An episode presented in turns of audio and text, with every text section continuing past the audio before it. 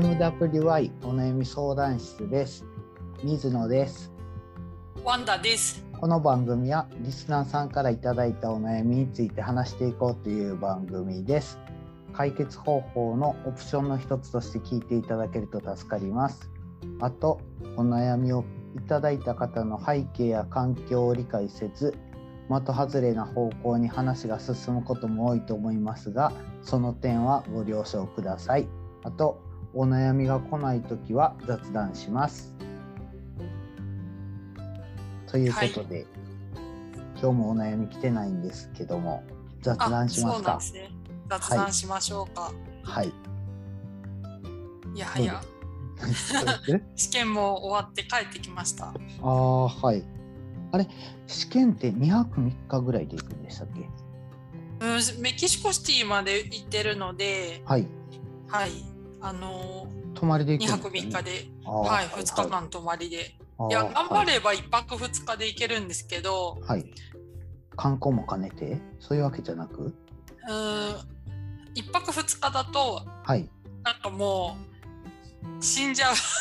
ああ、そっか、体力的に辛い。うん、あと1日のうちに読解とリスニングとはい。作文と、はい。えっと、なんだっけあと会話の試験を全部詰め込んでいくのではい。頭がすごいポポワポワしちゃうっていうか集中力をそこに集中していくのではい。はい。多分終わると人間として機能しなくなあ、っちゃうか。からはい、廃人になってる感じやね。そうそう廃人になるのでああ、そっかそっかそっか。そうだからそれで。まあ基本的にちょっとあの余裕を持って2泊2日で行くんですけど、はいはいはい。はい、また多分2月にリベンジしに行くので またもう今のうちから勉強しようと思ってあ、そうですか。はいはい。それはいい。勉強、はい、再開してますあ、そうですか。はい。そうなんですね。そうなんです水野さんはどうですか最近？僕最近、そうですね。最近もあんまり変わらずなんですけど、コロナの緊急事態宣言が解除されて、あそうだそうだそうそう。それから結構飲み会とかも行ってる。あそうだそうだマックさんとも飲んでませんでした、あ、そうそうそう。マックさんとも飲んだ。ああそっか、はい。えー、あとお父様具合どうですか？なんかちょっとだけちらっと見た記憶うんあはい。前収録した時はちょうど父親が救急車で運ばれましたっていう時やったんあですよ、ね、ららら。はいはい、でその時に緊急に実家に帰ってそのタイミングで収録したんやと思うんですけど。うん。でその時は救急車で運ばれて病院で診察してもらったら何もなくて。あよかった。はい。それ OK やったんです。おーでそっか。でも念のために1回目運ばれた時は僕は仙台に出張行っててでえ仙台から本当は東京に帰る予定が急遽関西の実家に向かったんですね。うんうんでその週は名古屋に出張の予定があったんで途中東京に帰らずに実家から名古屋の出張先に行ったんです。うーんで名古屋の出張先で2回目倒れたっていう連絡を受けたんですけどはいはいで実家に帰るかどうか迷ったんですけど結局はもうこの頻度でいちいち実家に帰っとったらちょっとこの先身が持たへんと思ってうんその時はもうちょっとケアマネージャーさんに「ちょっと行けないんで迎えに行ってもらえますか?」みたいな感じでもう任しちゃった。うーん2回目もどうどう何か原因とか分かったんですか、うん、2回目はね診察受けた時は血圧が高めで190ぐらいあったからそれが原因ちゃうかみたいな感じで言われたらしいんですけどでもそれもなんかちょっと治療したらすぐ治って自分で歩いて一緒に帰りましたよみたいな感じでケアマネージャーさんも言ってたしうんうん。だから普段は健康状態は健康状態本当は良くないんですけど別に日常生活には支障ないんですけどうん。やろうな。まあたまに血圧が急に上がったりしてっていうような感じなんですかね。えで倒れ倒れるんかよくわからないですけど倒れるんかうずくまるんかわからないですけど、うんうん。うんこんな感じ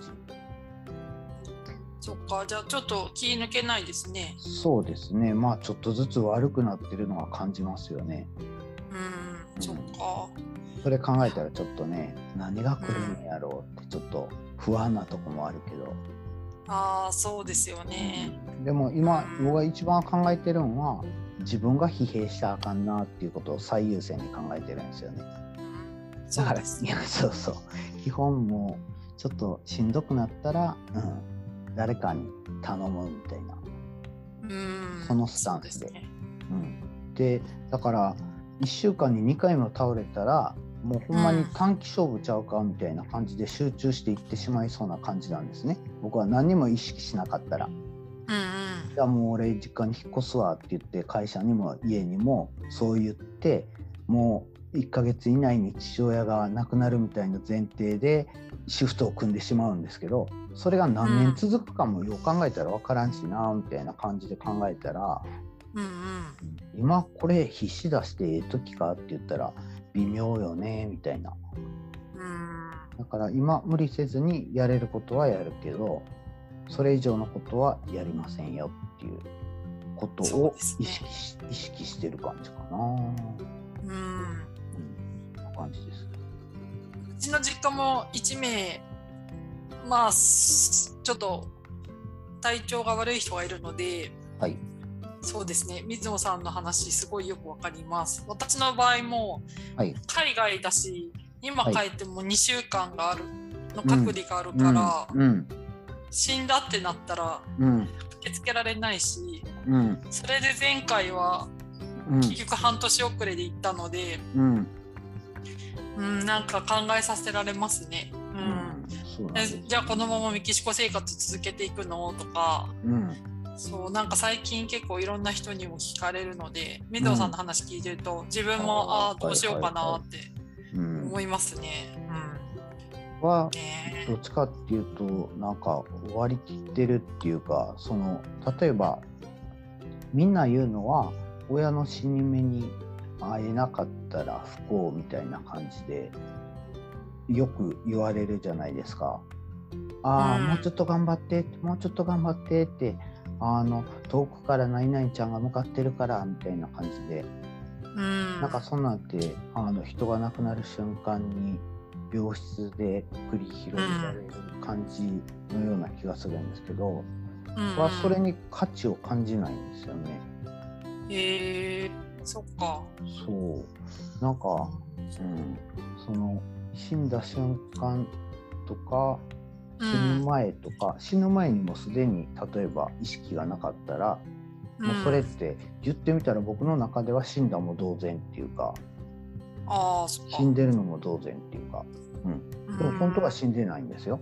最後まで僕は、うん。僕は自分で信じてるのは耳は生きてるって信じてるんですけど、うんでも喋られへんコミュニケーション取れへんって言ったらそれも寝たきりの時に病室に行くのと同じ状態で死んだ状態で会うてもそれは同じ状態っていうような感じがするんですよね。へえそうなんだ。なんか捉え方が分からんけど。で僕のそうですうちのね。兄弟でも例えば弟は沖縄に住んでるんですね。うんうんだから遠いから例えば父親に何かあったって言ったってその日のうちに行けるかどうかわからない。うん。まあそうでしょうね。うんうんでごくたまにしか帰ってこないから。うん、でこの前弟が帰ってきた時になんかうん母親の墓に行ったらしいんですね。母親は15年ぐらい前に亡くなってるんですけどうんうん。で僕は墓には行かないんですよ。誰かに付き合っては行くけど自分一人で墓には行かないんですね。そうなんだ。うん、なんでかって言ったらお墓に何かがあるってまあ骨はぶ物理的に骨はあるんですけどうん。なんかそこになんか価値があるとはなんか自分では感じてないっぽくてうんうんうんなんかね昔ね歌で「私のお墓の前で泣かないでください」っていう歌が流行ったでしょ、うん。うん。うん。あの話を聞いた時にああ自分の感覚とぴったりぴったりって思ったんですよね。うんそうなんだ。そう。なんか、うん、だからお墓に自分はいませんよみたいな感じの歌やったんですけど、うん。うん、で僕はなんか捉えてるのは例えば今母親の話してたら今僕は母親のことを思い出しててで、うんその時にはここのここここら辺に来てるみたいな感覚があるんですよね。うんだからその死んだ時も死体はここにあるけど魂はこの辺にあるっていうか、頭の上にあるっていうかななんかその病室でみんなが悲しんでるのを本人は見てるような気がするなみたいな感じでそんな中んでいいよ私はここにおるよみたいな感じの感覚っていうかなんかそんなイメージで捉えてるんですよね。うん。だからそう考えたら別にそう考えててなんかまあ悲しくないって言ったら変やけど、うん。うん。その体は体で動かんようになったけど、うん。うんかそんな感じ。うまく言われへんけど、そうですね。うん。はいまあ、なんかそういうのも宗教とかも関わってくるからそうなん考え方も人それぞれだしはいうん。多分同じ家族の中でもそういうのもあると思うから。そうそう。だから誰かの考え方がなんだろう間違ってもないし正しいっていうわけでもないんだろうけどうん。なんかでもその捉え方はそれはそれでいいいいはそうそういいなと思いますし。中では、うん、なんかうん。整理できてきてるなっていうような感じがするんですよね。うんそうでですね。し死ぬことに関して多分考えるって結構嫌じゃないですか。死ぬことって怖いとか縁起でもないとかそんな感じで言うけど、多分それについて考えて自分なりの価値観を持ってたら、うん。うん、なんか人が亡くなった時にどう、ん。どんな感じになるのかとか自分がそういう状態になった時にどんな感じになるのかとかうん。何も考えへんよりはその落ち着いてことを過ごせるのかなってなんかそんなことを思うんですよね。そっかうん。そうそんな感じ。し死って日本だとやっぱまだあれですかね？やっぱ縁起が悪いとかそういう感じになっちゃってるのかしら、そうですね。うん。よく聞くのは例えば遺産相続の話ね。あそう亡くないやいや亡くなる人が亡くなる人が死期を感じて遺産相続の話をしたいっていうふうに家族に申し入れた時にうんお父さんそんな演技でもないんやからそんな話はせんとってっていうふうにみんな言うって。へえそうすごいよくなんだ聞きますよ。それでか結局遺産相続で揉めるって、兄弟がせっかく仲良かったのに仲悪くなるみたいな感じの話はすげえよく聞きます。あそうなんだ。ミステリー小説みたいですね。そうそうそう。もうほんまに現実にめっちゃあるんですよ。僕ね 僕ね普段の生活でも死ぬ死ぬこととねお金の話とかは、なんかあんまり人としなくないです？しないことないです。うーん。なんかちょっと今そうなんか基本的に他人とはしないですけどはい。ちょっと今家族の状況がいろいろあってうちは比較的しますね、あそうですか。あそうそう。あのまあ家族の中ではうんうん、うんしたとしても例えばひ他の人とあんまりしなくないです？まあ財産の話になりますからね。なんかそれをして何になるんってななりません、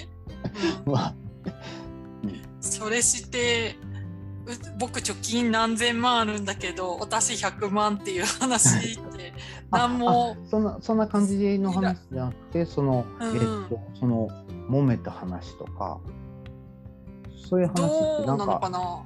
うんなんかちょっとタブーっぽい感じっていうかまあ普通普通しないですよね。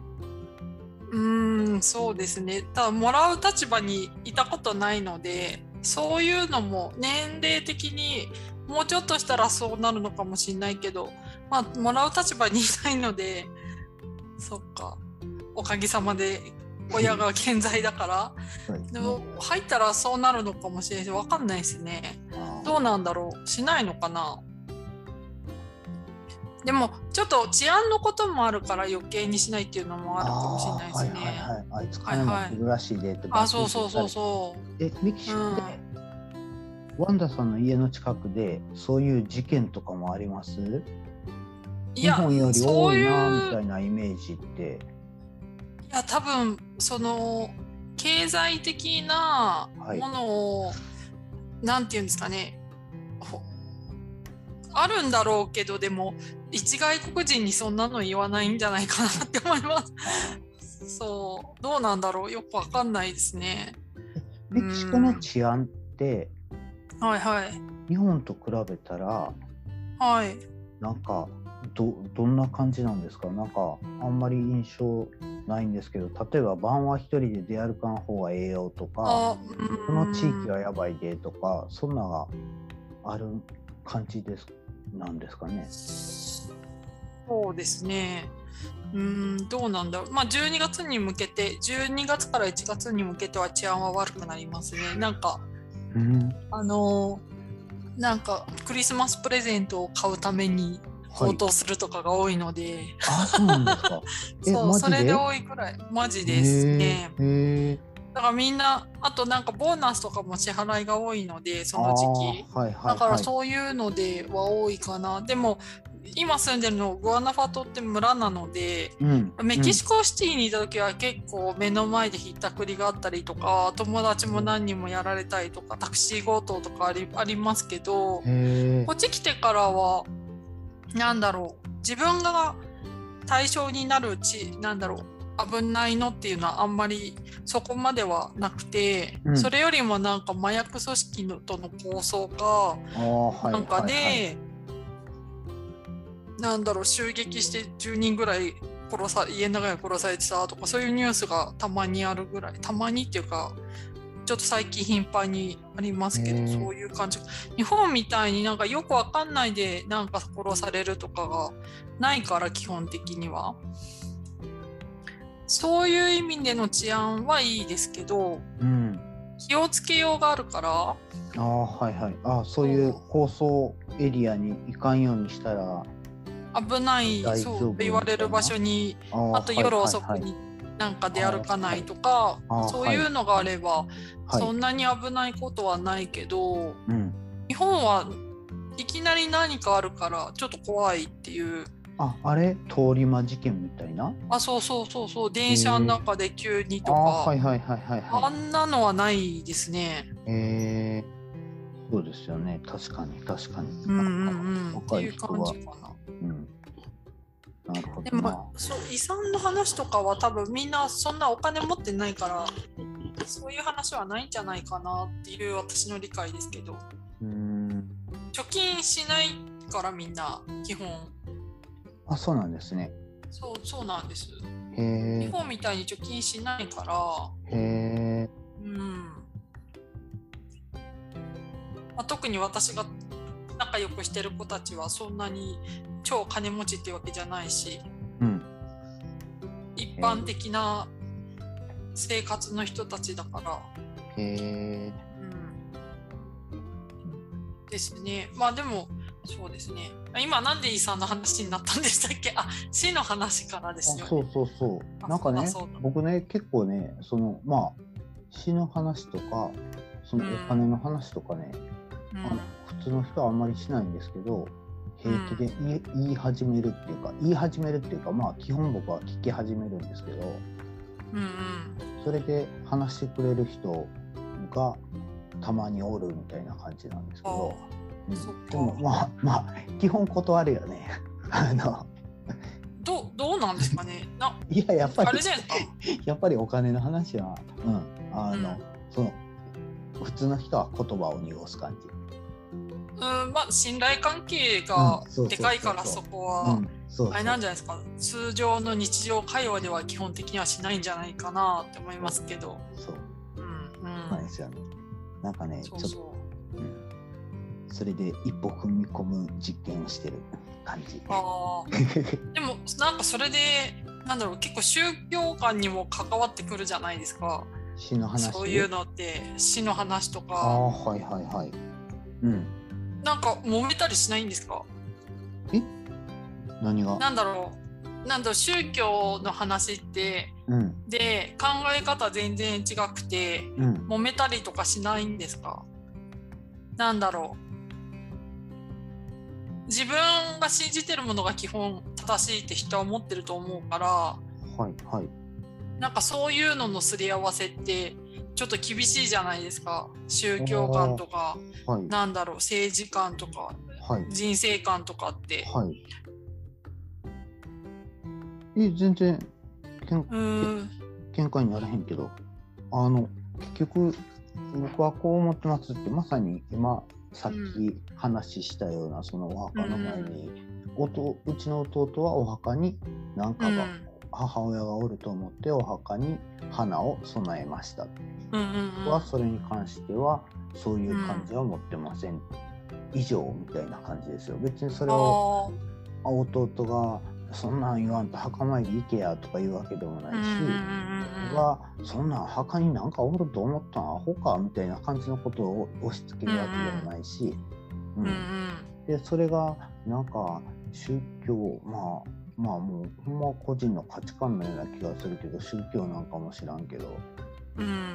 なんかそんなんでまあ人それぞれやから別にそれぞれでええやんやねんけど、うんうんうん自分はこう思いますっていう話を教えてもらった時にあ、うん。そうなんやみたいな感じで自分が変わる瞬間ってあるんですね。なんか自分が思いもつかんことをやってる人がおって、はいそれ採用みたいな感じで行動が変わる時があるから、うんうん。うんうん、それを待ってる感じかな。うん、全然喧嘩とか言い合いとかそんなんにはならへん。あまあ相手がどう思うとかは知らんで。ー相手うん。相手がもしかしたらあいつやばいこと考えてんでって思ってるんかもしらんけど。うん。そしたら多分相手から自然に離れてくれるでしょう、まあまあそうですね。それはそれでいいと。そんなう感じ、うか。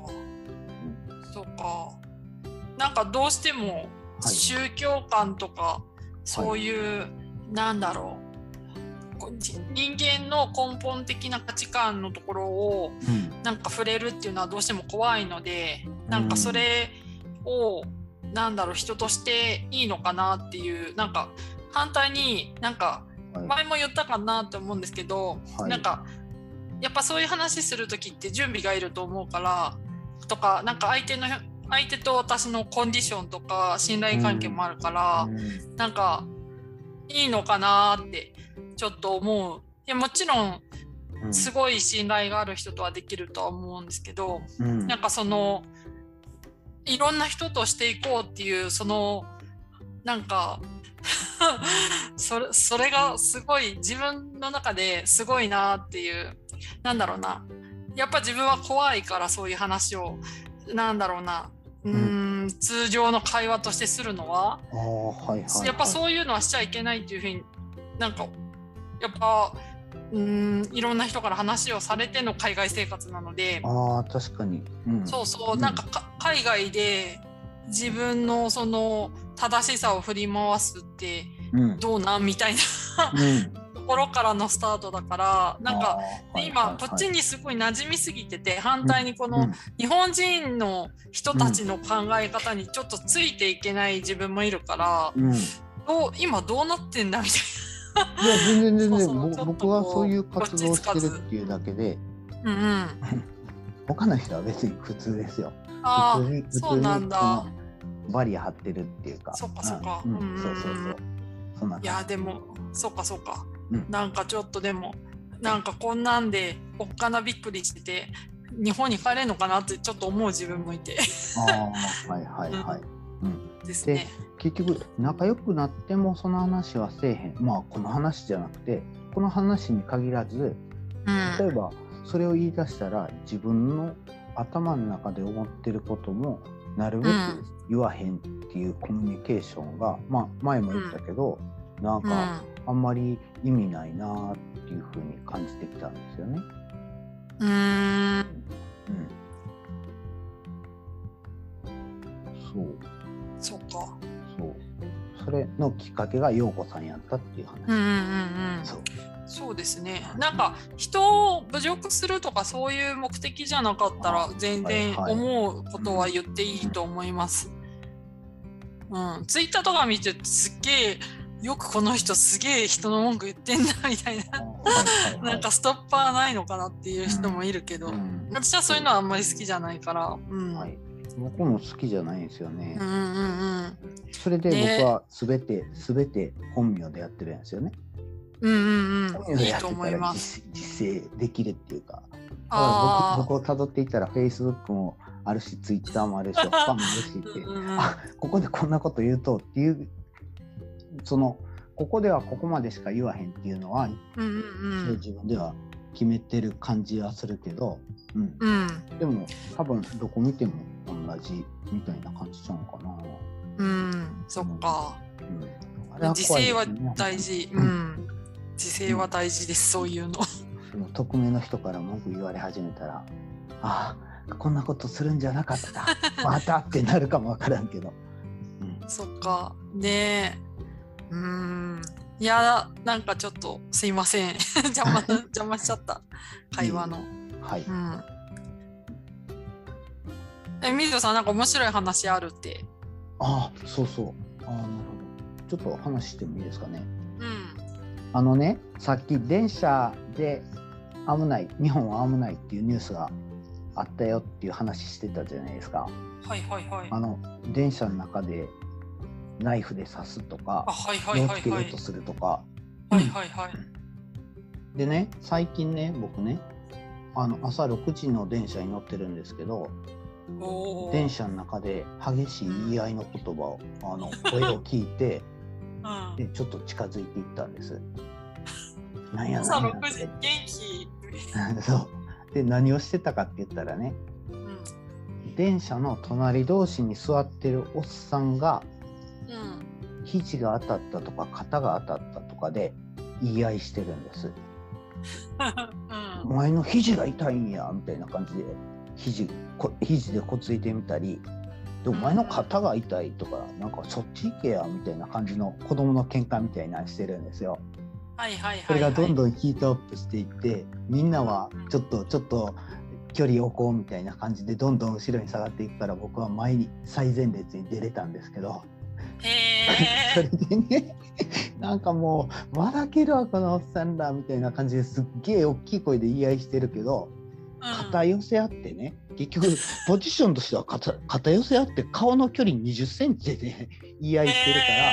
音がなかったらなんか愛し合うカップルみたいな感じのシチュエーションになっとって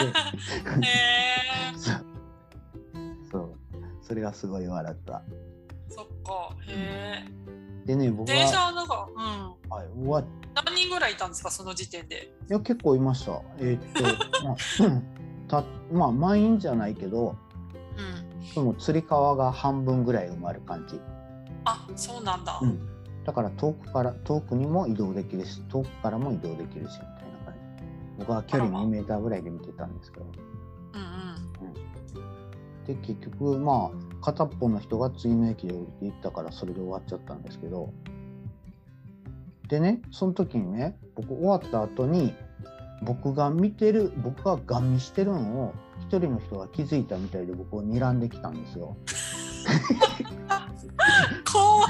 僕ほんまにガン見してたと思う普通にじーって。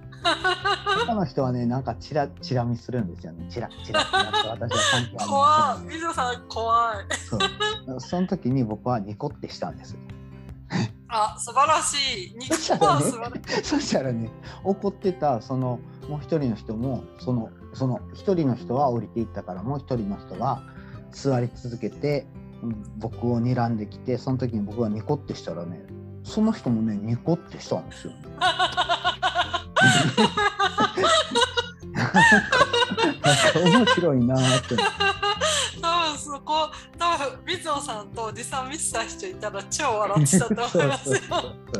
何やってん今度みたいな。やってましたねみたいな感じの顔でニコってしたらニコってしちゃった。可愛いい。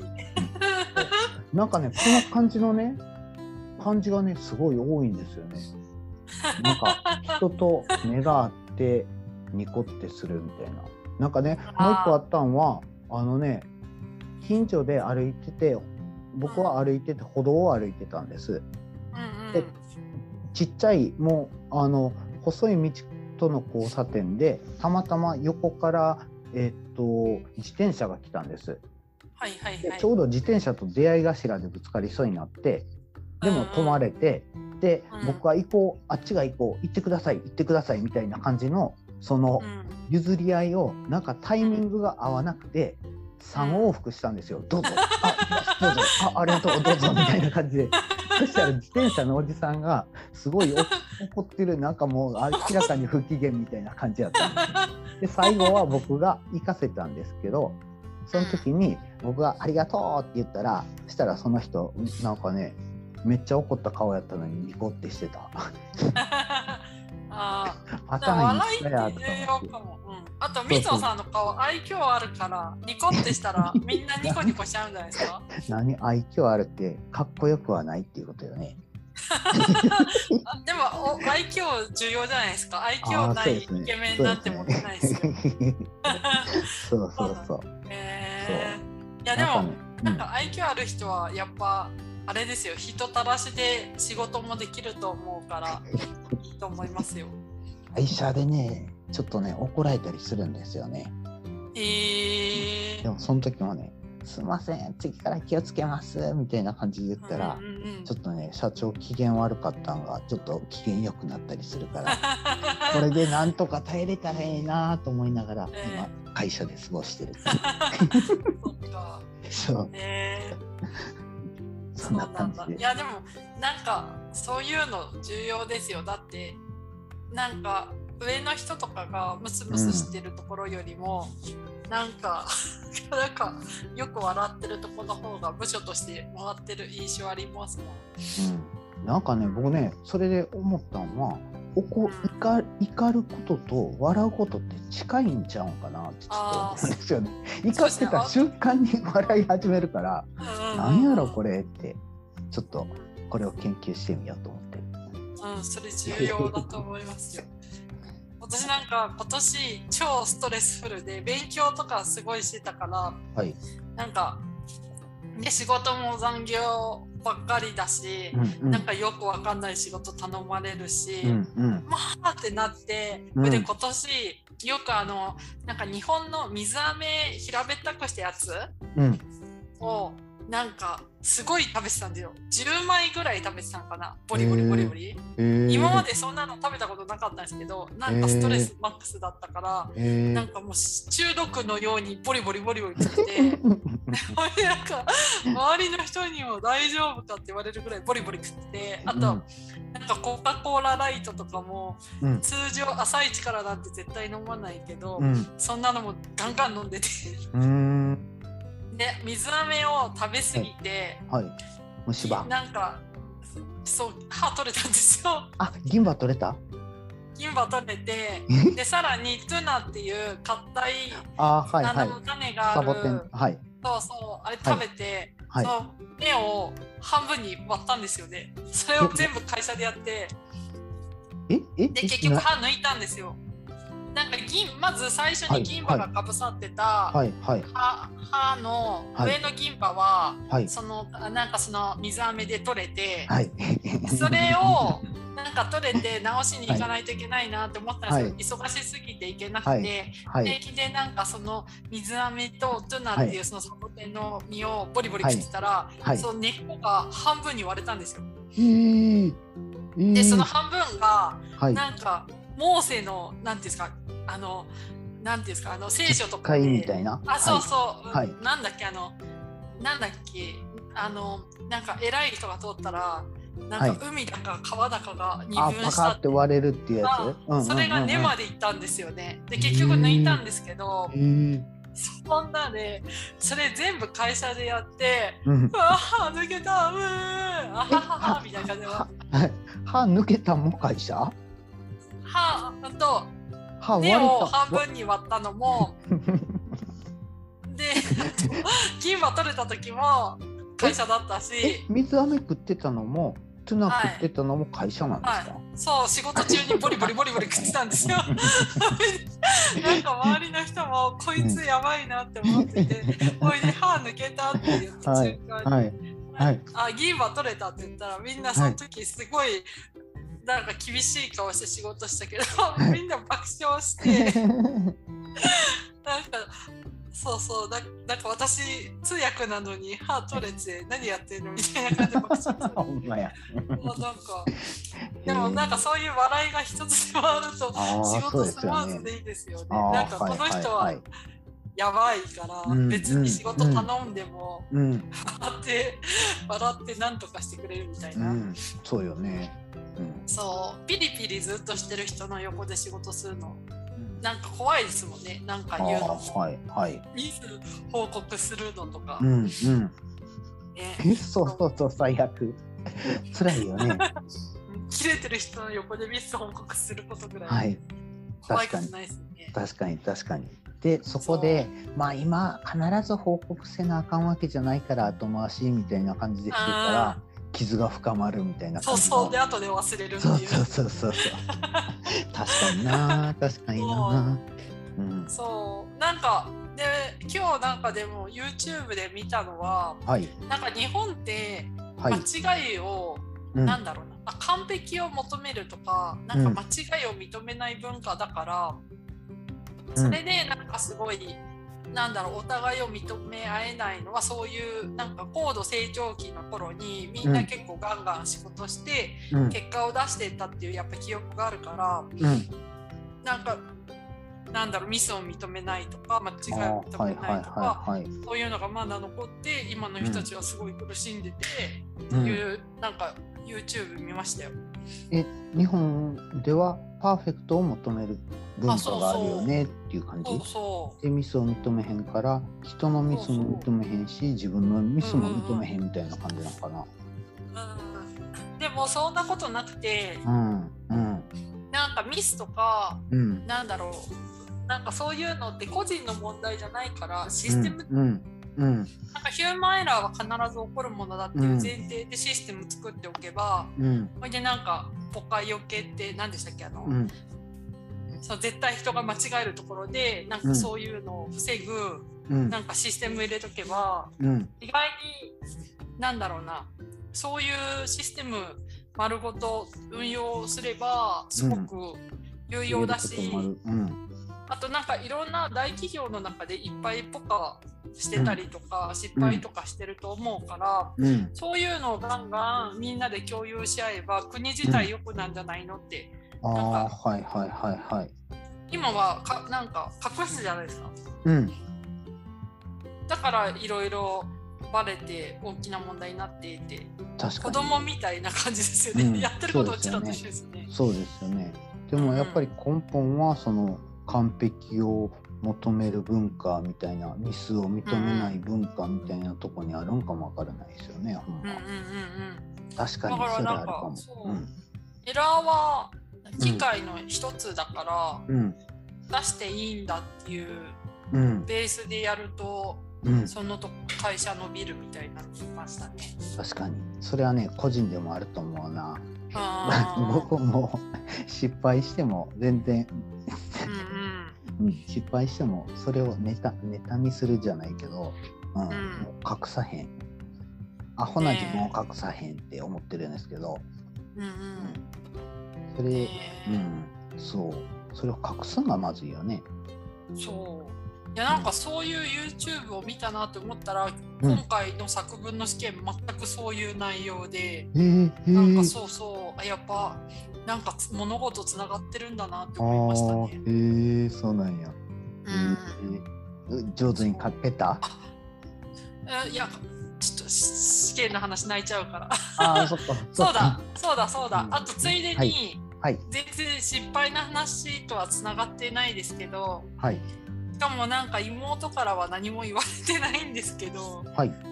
なんか妹 YouTube をやってますよねきっあとはいはいはいはい何でしたっけ名前ああ名前は覚えてないでも釣りのやつを見たなんかなんだっけ 紹介してあげようと思ったけどじゃあ調べて次の時に紹介しましょはい、わかりましう。た。はい。